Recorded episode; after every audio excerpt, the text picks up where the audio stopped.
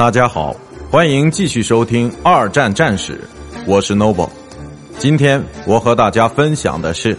欧洲的奋起反抗之阿拉曼之战与挺进突尼斯。虽然在规模上无法与东部战线的大规模战役相比，但是阿拉曼战役一直被看成英国对德作战的转折点。更多艰苦卓绝的战斗依然继续着，但是在阿拉曼战役之后，对盟军的形势开始越来越有利了。让我们来看一下事件的重点：时间一九四二年十月二十三日到十一月四日，地点埃及西北部，结果意大利和德国军队被击败，并被迫退守到利比亚西部地区。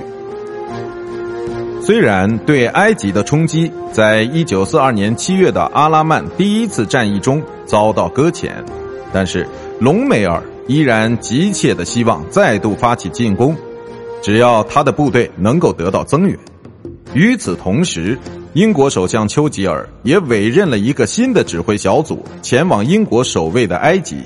并让伯纳德·蒙哥马利将军负责第八军。